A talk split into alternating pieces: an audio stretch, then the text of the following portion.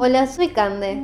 Los y las invito a escuchar mi columna y entrar en un mood yogi para comenzar la semana bien chill. ¿Dónde? Obvio, por Cerdas al Aire. Cerdas al Aire, el podcast que nadie esperaba. Hola amigues, bienvenidos a un nuevo episodio de Mood Yogi. Hoy, como ya deben haber escuchado en el último programa en el que salimos al aire, vamos a estar hablando del saludo a la luna. El saludo a la luna, o Chandra Namaskar, es una serie de posturas realizadas en un orden determinado para crear un flujo de movimiento cuyo objetivo es relajarse.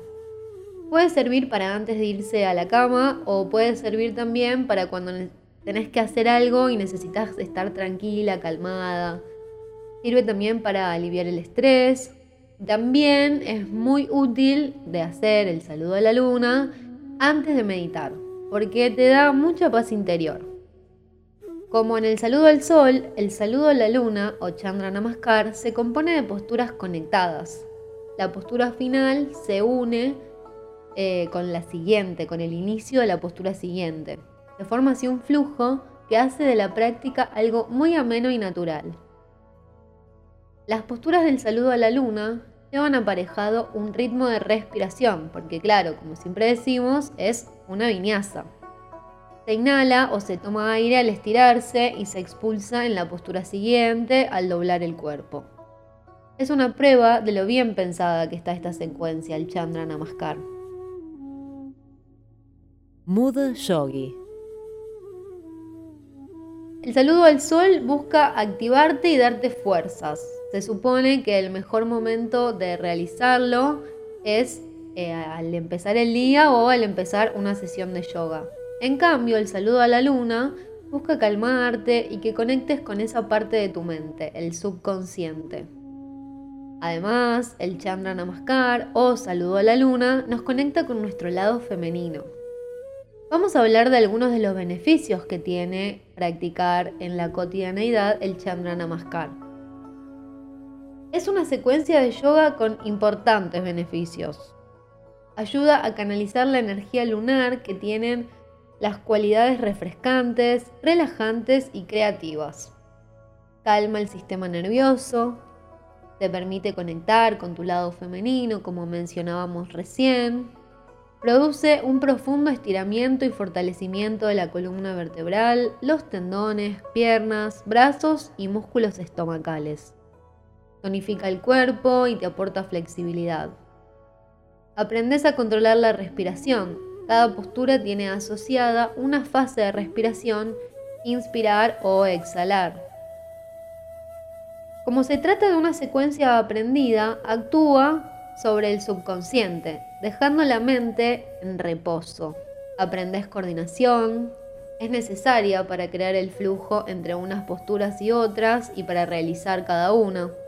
Induce el estado meditativo ya que te relaja y te libera de los pensamientos y sentimientos negativos.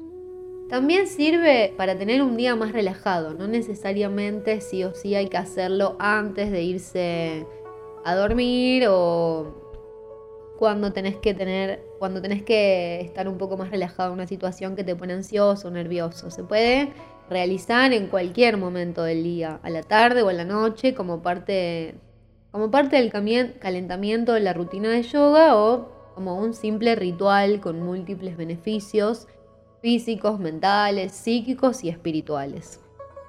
Mejor aún si se realiza durante la luna nueva o la luna llena y después de un largo día querés relajarte, podés realizar el saludo a la luna y así vas a descansar increíblemente bien. Puercas, irreverentes y desfachatadas. Cerdas al aire. Eh, y en cuanto busquen un poco en internet, verán que no hay consenso. Entonces surge la pregunta, ¿por qué hay tantas variaciones del saludo a la luna? La respuesta aparece cuando nos fijamos en el saludo al sol. Se complementan hasta en eso. El saludo al sol es una secuencia creada en el siglo XX. Se hizo famosa y desde ahí que se hiciera una secuencia con el nombre de la luna. Y si hay variaciones en el saludo al sol, ¿cómo no iba a verlas en la versión lunar? Incluso hay más. Porque el saludo a la luna tiene muchas más posturas que el saludo al sol. Y además son todas para el lado izquierdo y después son luego todas al otro lado. Entonces hay algunas posturas que, bueno, se pueden ir adaptando, cambiando, también depende de cada uno, de cada uno. Bueno, amigues, espero que toda esta información de saludo a la luna les sirva, que la apliquen en sus vidas y luego, como siempre, nos escriben para contarnos. Les mando un fuerte, fuerte abrazo y los veo en el próximo episodio de Mood Yogi. Cerdas al aire, podcasteando en Spotify.